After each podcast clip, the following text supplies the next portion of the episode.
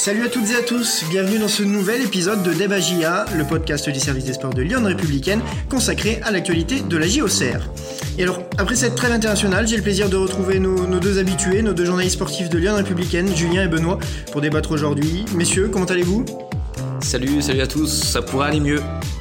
Bonjour à tous, bon bah c'est encore un dur week-end, mais bon, on a, on a l'habitude malheureusement. Alors, vous l'aurez compris, euh, on se retrouve après cette troisième journée de championnat où les hommes de Jean-Marc Furlan sont inclinés 1-0 samedi soir face au Clermont Foot. Plus que la défaite, c'est l'incapacité des, des à se montrer dangereux qui a sauté aux yeux lors de, cette rencontre. Ce qui nous amène à, à, nous poser la question suivante. Battue par Clermont, la GIA est-elle vraiment loin des meilleurs? Julien, qu'est-ce que t'en penses? Euh, bah, c'est ce qu'a pointé du doigt euh, Jean-Marc Furlan. Donc après le match, euh, à l'instant T, euh, je pense effectivement que la GIA est loin des meilleurs. En tout cas sur les trois premières journées, on va y revenir. Mais hormis le match à Châteauroux, il y a quand même eu deux vraies défaites compliquées contre Sochaux et là contre Clermont. Donc c'est vrai que la GIA aujourd'hui est quand même assez loin d'où elle aimerait être. Benoît, de, ton côté, tu partages l'avis de Julien ou pas? Bah, loin des meilleurs, euh, je sais pas déjà qui sont les meilleurs actuellement en, en, Ligue 2 euh, après seulement trois journées. En tout cas, sur les deux matchs où la GIA a concédé les défaites, Sochaux et Clermont, oui, je trouve que c'est des défaites qui sont assez logiques sur euh, sur le match. Et donc sur à l'instant T sur ces matchs-là, la GIA a été moins forte par exemple que Sochaux et Clermont. Après, il faudra voir euh, sur la suite de la saison, c'est très long encore. Alors peut-être euh, pas loin des meilleurs, mais loin du niveau qu'on pouvait espérer en ce début de saison. Oui, voilà, peut-être euh, forcément chaque début de saison, on a des attentes et voilà, on espère que euh, ça va être la bonne et ben voilà, euh, forcément déjà deux défaites en, trois matchs, ça, ça, calme un petit peu donc euh, effectivement c'est peut-être cet effet douche froide qui fait qui sème un peu le doute.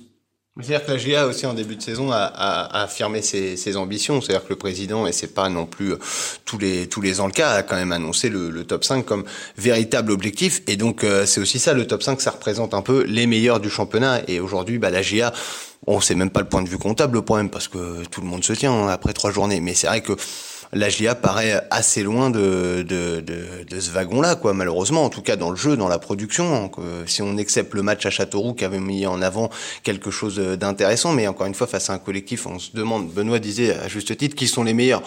On sait peut-être pas qui sont les meilleurs, on sait qui a priori ne sera pas dans les meilleurs. Bon, il y a peu de chances euh, que Châteauroux soit dans les meilleurs, donc c'est vrai que c'est pas illogique que la GIA ait fait son meilleur match face à Châteauroux.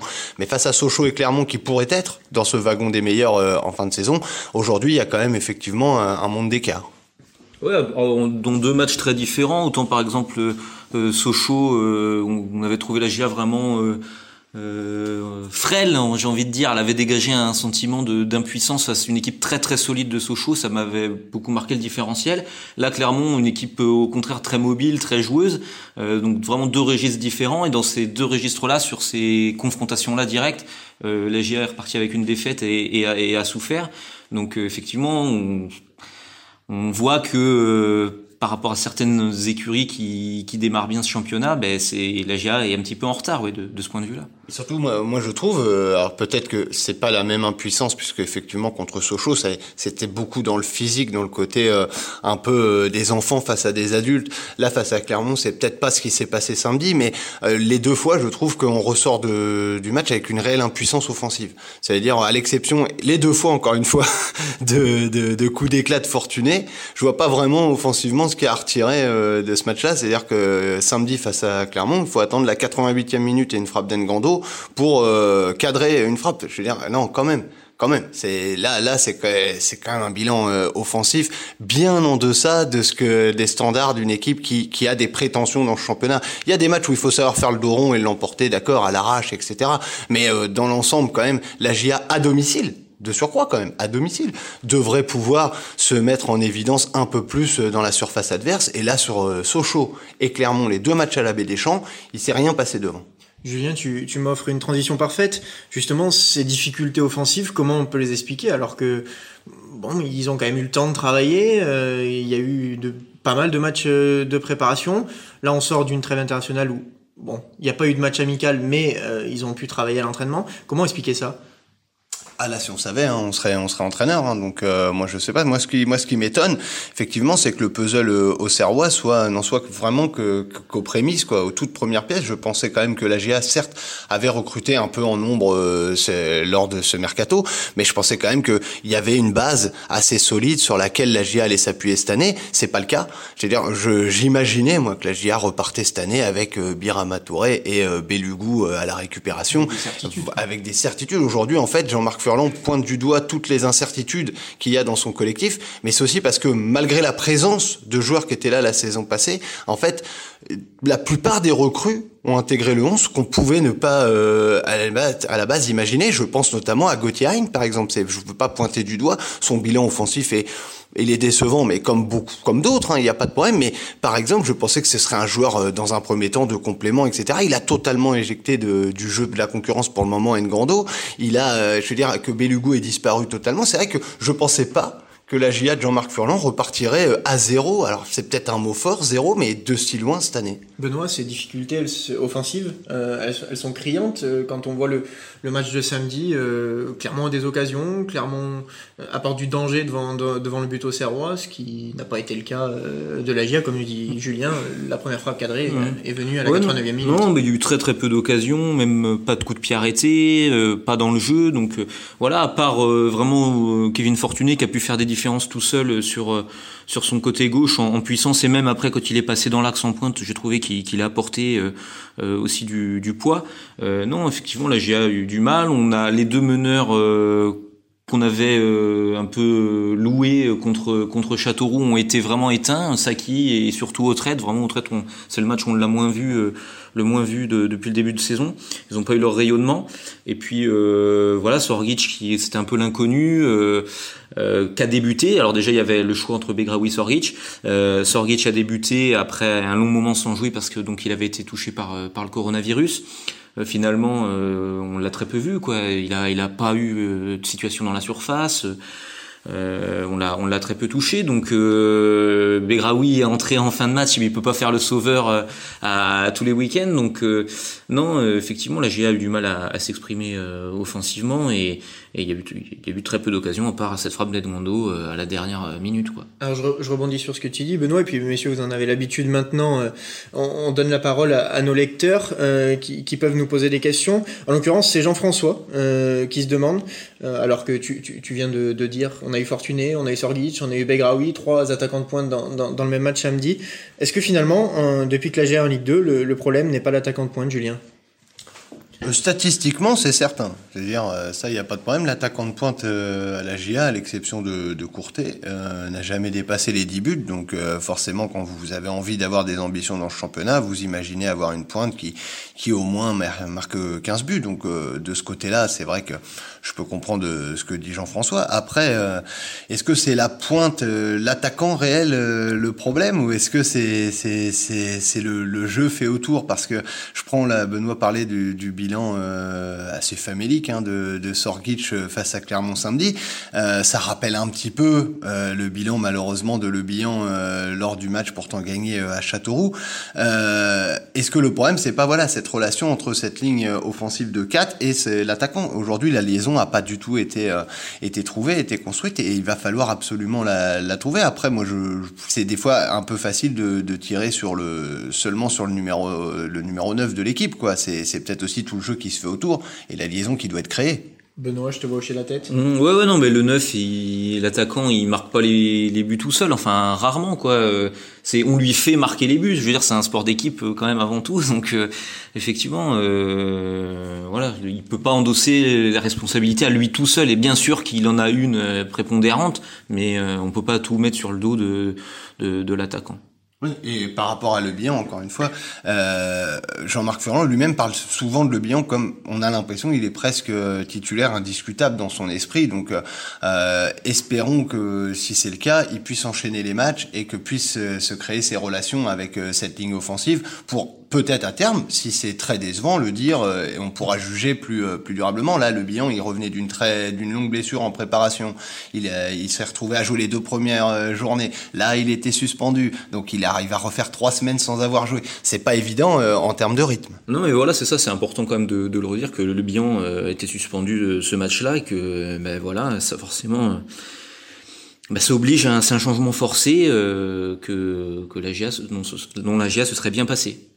Benoît, Julien parlait de, rythme pour, euh, pour Michael Le Euh, je vais élargir un petit peu en parlant de rythme tout court et de, de, construction du collectif. Est-ce que tu penses que le fait de ne pas avoir eu de match amical pendant cette trêve, ça peut avoir eu un impact sur le, le, le jeu face à Clermont? De toute façon, il euh, n'y a pas de hasard. J'ai envie de dire, toutes les équipes de Ligue 2 qui ont pu en faire un, match amical, elles en ont fait un. Euh, la GA avait prévu d'en faire un. Toutes les équipes de Ligue 2 s'étaient dit, après deux journées, on va pas recouper directement, on va garder le rythme. Et puis, dans ce début de saison, justement, euh, profiter, euh, construire encore davantage le, le collectif, se servir d'un match amical pour ça. Clermont avait joué, par exemple, un gros match amical contre une Ligue 1 contre Montpellier. Euh, la GA aurait dû jouer euh, contre Dijon et ça aurait été bien pratique, d'autant plus avec euh, justement ces suspensions de Le Bihan et de Touré pour essayer de trouver des, des solutions alternatives. Euh, effectivement, c'est dommageable qu'il n'y ait pas eu ce match amical. Julien, j'imagine que tu partages l'avis de Benoît. Oui, oui, oui, parce que la GA aujourd'hui, on est encore une fois à construire et à trouver ses automatismes. Donc forcément, jouer des matchs face à un adversaire, c'est plus bénéfique que de faire juste des entraînements. Euh, après, J'ose imaginer aussi euh, que c'est pas juste parce que la GIA a pas joué euh, la semaine passée contre Dijon qu'elle euh, a pas réussi à battre euh, Clermont. Parce que si c'est ça, mettez même des matchs amicaux le mercredi chaque semaine, et puis comme ça le week-end vous avez encore ce temps de jeu-là. Donc faut pas non plus extrapoler au point d'avoir l'impression que s'il n'y avait pas eu le Covid à Dijon, la GIA aurait forcément été face à Clermont. Aujourd'hui, collectivement parlant, puisque en fait c'est un peu ça le débat, c'est de savoir où en est la GIA face à ce qui peut-être peut s'apparenter à être dans les meilleurs. Donc Clermont, je sais pas s'ils seront les meilleurs, mais c'est en tout cas une référence depuis mmh. quelques saisons. Donc aujourd'hui, la GIA est bien en retard collectivement mmh. sur le jeu de Clermont. Moi, je trouve que pour une équipe serroise qui aime avoir la possession, qui aime essayer de garder le ballon, la première mi-temps a été énormément symptomatique samedi face à Clermont. Clermont, malgré le pressing au Serrois, en trois, en deux, trois touches de balle, parvenait à sortir assez tranquillement, à garder le ballon. À un moment, ils ont eu 70% du ballon. Euh, certes, ça s'est rééquilibré sur le un peu sur l'ensemble du match, mais c'est assez euh, assez rare de voir euh, en termes de possession la GIA autant en difficulté. Mais ce qui fait qu'on se pose aussi toutes ces questions, c'est forcément c'est l'image aussi que l'adversaire renvoie. Et effectivement, clairement, leur particularité, c'est d'avoir un collectif bien huilé. Euh, il, par exemple, les quatre de derrière, c'est les mêmes que l'an dernier. Au milieu, Johan Gastien, euh, c'est la pièce essentielle depuis plusieurs saisons. Euh, les trois milieux offensifs euh, étaient déjà là. Et puis, il y a que la pointe qui changeait, qui était Bayo. Donc, effectivement, Clermont dégage face à cet AGA à, ce moment-là de la saison plus de, de, de certitude, un jeu plus huilé, plus mécanique c'est le constat forcément et on, le tire euh, on le tire là-dessus. Après voilà euh, est-ce que l'AGA est plus euh, en retard que beaucoup d'équipes de Ligue 2 je pense qu'il est encore trop tôt pour pour le dire alors, on est en train de se demander de, depuis un petit moment euh, si, si l'AGA est vraiment loin des meilleurs. Euh, il y en a un de, nos lecteurs assidus qui, lui, a un avis très tranché euh, au sortir de, cette rencontre contre Clermont. C'est que pour lui, pour Michel, l'AGA ne pourra jamais jouer le top 5 cette saison. Julien, comment tu prends ce que dit Michel? Non, je peux concevoir euh, qu'à la sortie d'un match comme ça, un supporter euh, en arrive à cette conclusion-là, parce qu'effectivement, voilà, moi je suis le premier à penser que aujourd'hui la GA est assez loin. Après, euh, il peut se passer beaucoup de choses. Là où je, je peux peut-être euh, entre guillemets rejoindre dans l'esprit Michel, mais pas dans la conclusion, mais dans l'esprit, c'est que euh, on va en arriver toujours à cette même construction de saison que tous les ans. C'est-à-dire la GA laisse toujours partir le wagon, et dit toujours, on va progresser, on va progresser, on va progresser, on y arrivera, on y arrivera, on y arrivera. Tu, on peut pas en vouloir aux supporters après dix ans de ce discours-là de plus croire que la GIA peut se permettre de partir en retard. Aujourd'hui, la GIA part en retard. Il faut dire les choses telles qu'elles sont. Je pensais pas, moi, en tout cas, que collectivement, la GIA partirait de si loin parce que je pensais pas qu'il y aurait autant de chamboulements malgré le fait qu'il y ait les recrues, mais je pensais quand même qu'il y avait une ossature qu'on verrait plus et ce n'est pas le cas. Donc forcément, ça va demander du temps et ça c'est normal quand Jean-Marc Furlan le réclame, c'est logique. S'il faut intégrer toutes les recrues dans le 11, ça te prendra euh, forcément un peu plus de temps que prévu. Il faut pas non plus que ça coûte beaucoup de points parce que sinon la GIA part de loin. Le match par exemple euh, lundi prochain face à 3, ce derby, il est dans l'esprit de beaucoup de supporters déjà important mhm. parce que ce sera le troisième match euh, à la Baie des Champs. Les deux premiers sont soldés par deux défaites face à deux équipes peuvent être estampillés comme des gros du championnat. Trois est clairement estampillé comme un autre gros. Si d'aventure ça devait mal tourner, euh, en quatre journées, ça ferait beaucoup. Benoît, euh, Jean-Marc Furlan le, disait en, conférence de presse euh, samedi, la GIA la GIA euh, a encore besoin de, temps et, la vérité du mois de septembre ne sera pas forcément celle d'avril. Toujours est-il que la vérité, c'est que la GIA a deux défaites en, en trois matchs et que, comme disait Julien, peut-être qu'elle a déjà loupé le bon wagon. Ouais, pour l'instant, bah forcément, c'est un début de saison euh, difficile. Quand vous jouez le, le vraiment le haut de tableau à la fin de la saison, vous avez quoi? 10 défaites euh, maximum? bon, bah, ça en fait déjà deux jokers de grillés donc euh, à domicile en, plus. Euh, donc forcément, oui, c'est pas un, bon début de saison. Euh, faut pas faut pas se le cacher. Après, voilà, effectivement, la, route est longue, quoi. et le championnat, il est fait de, de périodes plus fastes aussi, peut-être à, à, des moments. Donc voilà, je pense que faut faut encore de bah, voir l'évolution par la suite, quoi. Il faut l'évolution, mais pas, pas trop tardive. Je veux dire, moi là, quand on reprend la phrase, alors bien sûr, j'exagère, mais la phrase c'est la vérité de Jean-Marc Ferrand, c'est la vérité de septembre et pas celle d'avril. Bon, euh, c'est vrai, mais alors j'espère que la vérité de septembre sera pas celle de décembre. Parce que par contre, il va falloir que il faudra impulser quand même avant la deuxième, avant le, le printemps, quoi. Parce que c'est, Jean-Marc Ferrand dit souvent finir la saison en trompe, mais faut pas non plus partir de trop loin. Parce que, je veux dire, c'est comme quand vous faites un 800 mètres. Hein. C'est-à-dire, quand bien même vous finissez les 200 derniers à fond, si vous en avez 300 de retard au moment où vous accélérez, euh, vous ne reviendrez jamais. Hein. Bon, on va, on va terminer ce, ce débat sur cette, euh, sur cette comparaison de Julien. Merci, messieurs. Euh, il est temps de basculer à la deuxième partie de, de ce podcast qui, qui, consacre vos top et flop. Euh, ben, je vais commencer avec toi, Benoît. Est-ce que tu as un flop pour commencer? Un flop sur ce match Euh, écoute, non, j'ai pas de, j'ai rien qui me vient. Euh, Alors un top. À l'esprit, un top. Euh, je vais mettre la première de Djoubal, euh, le, la recrue brésilienne. Voilà, il y avait pas mal d'incertitudes. Euh, autour de, de, son arrivée, voilà, qui s'est faite il y a une semaine, donc donc c'était assez rapide et et voilà, il a il a fait un premier match tout à fait correct, quoi. Donc on a, tu nous as donné quelques billes. Logan nous a, nous a posé une question sur Jubal. On y reviendra un petit peu plus tard. On aura le temps de développer euh, sur cette question-là. Julien, de ton côté, un, flop? Euh, le flop, euh, bah, ça va être ce, but, mais ça a un peu, c'est ce but, c'est devenu les conséquences. Jean-Marc Ferrand lui-même le reconnaissait d'un coaching perdant. Alors après, attention, hein, il est le champion du monde des coachings gagnants en Ligue 2. Hein.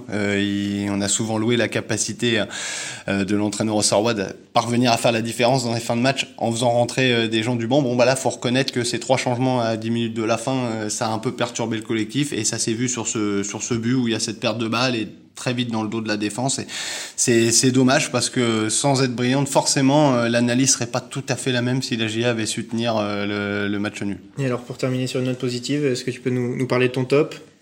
Bon, mon top, il sera pas sur le terrain, il sera autour. Euh, la GA, c'était une première euh, en France, ça a été le premier club à, être, euh, à avoir comment dire, la dérogation préfectorale pour obtenir 7000 personnes au stade samedi. ils ont rendu hommage notamment au personnel soignant. C'est, quelque chose voilà, qui était quand même positif. Il y avait au final, donc en chiffre officiel, 6100, je crois, spectateurs. Alors certains diront, c'est pas encore énorme ou quoi, ça fait plaisir parce que c'est des affluences que la GA pouvait faire sur d'autres matchs euh, euh, les saisons passées. Donc euh, ça fait du bien de voir que malgré la période actuelle, le stade revit le, soir des matchs. Merci Julien. Avant de, mettre un terme à ce nouveau débat messieurs, c'est le, moment de nos lecteurs. celui où, vous deux, nos journalistes, répondaient à, leurs questions. Alors, après trois journées de championnat, Sébastien se, demande pourquoi la GIA a une domination aussi stérile et pourquoi la GIA ne, joue pas avec plus de verticalité dans ce championnat? Benoît, qu'est-ce que tu en penses? Ouais, bah après, c'est pas le style trop de jeu, c'est pas trop le style de jeu inculqué euh, bah, par Jean-Marc Furlan et son staff. Donc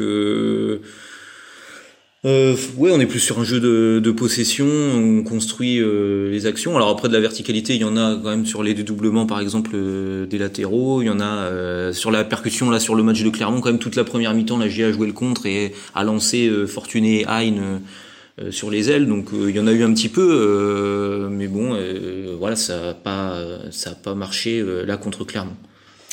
Parfait, Julien, je vais, je vais te donner la question de, Valentin, euh, qui lui a noté quelques, que, il a quelques doutes sur l'envie des joueurs, euh, et quand il voit que que la GIA prend, prend un but, il a l'impression que les joueurs se réveillent et qui montrent un autre visage dès, dès l'instant où ils ont encaissé euh, ce, ce, fameux but. Euh, qu'est-ce que qu'est-ce que t'en penses? Ouais, Ça c'est ce qu'on dit tous les ans de toutes les équipes, euh, mais bon c'est normal. Une fois que vous êtes mené au score, c'est logique d'avoir cette réaction un peu épidermique et puis vous avez pas du tout, vous pouvez lâcher les chevaux entre guillemets. Il n'y a pas besoin de garder les mêmes sécurités. Je veux dire. Surtout à la 85e là le but, donc il y a plus que 5 minutes, vous jetez vos derniers venins quoi, donc voilà. Oui, c'est assez facile, même ça, on le dit tous les ans, voilà, c'est souvent, mais je veux dire, c'est pas, pas si simple. Les joueurs, forcément, euh, le 0-0 contre Clermont en soi, c'est pas non plus un mauvais résultat. Donc, euh, forcément, vous pouvez pas non plus vous jeter dans la bataille de la même manière que, comme dit Benoît, à 5 minutes de la fin, vous êtes mené, qu'est-ce que vous risquez? En prendre un deuxième, c'est pas très grave. Hein. Alors, nouvelle question. Euh, on parlait de, ce but encaissé, euh, encaissé en fin de match. Euh, Jordan veut, veut, savoir si les trois changements réalisés par Jean-Marc Furlan à la 80e ont pu déstabiliser l'équipe qui finalement était bah, pas trop en danger sur, sur, sur cette rencontre. Et, finalement, ces trois changements peuvent pas être responsables de cette défaite, Julien.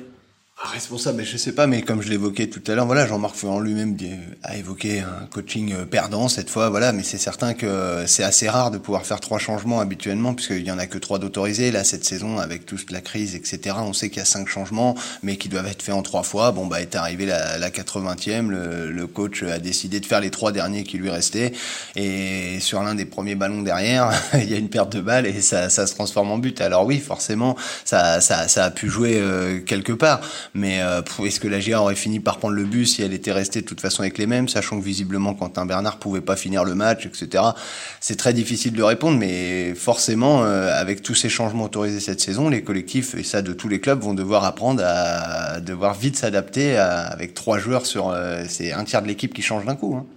Merci Julien. Benoît, euh, tu avais commencé à en parler tout à l'heure. C'était ton top, euh, la première de Joubal. C'est Joubal.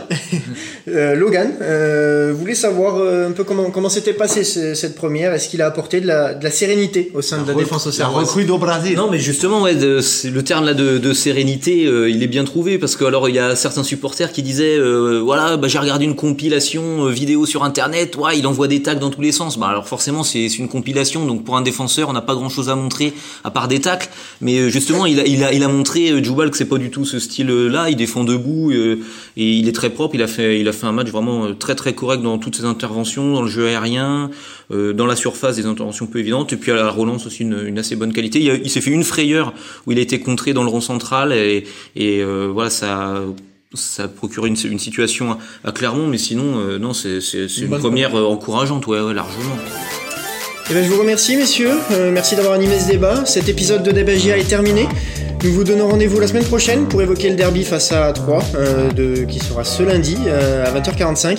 D'ici là, n'hésitez pas à agir sur nos réseaux sociaux et à très vite pour de nouvelles aventures. Bonne semaine à tous. Salut à tous.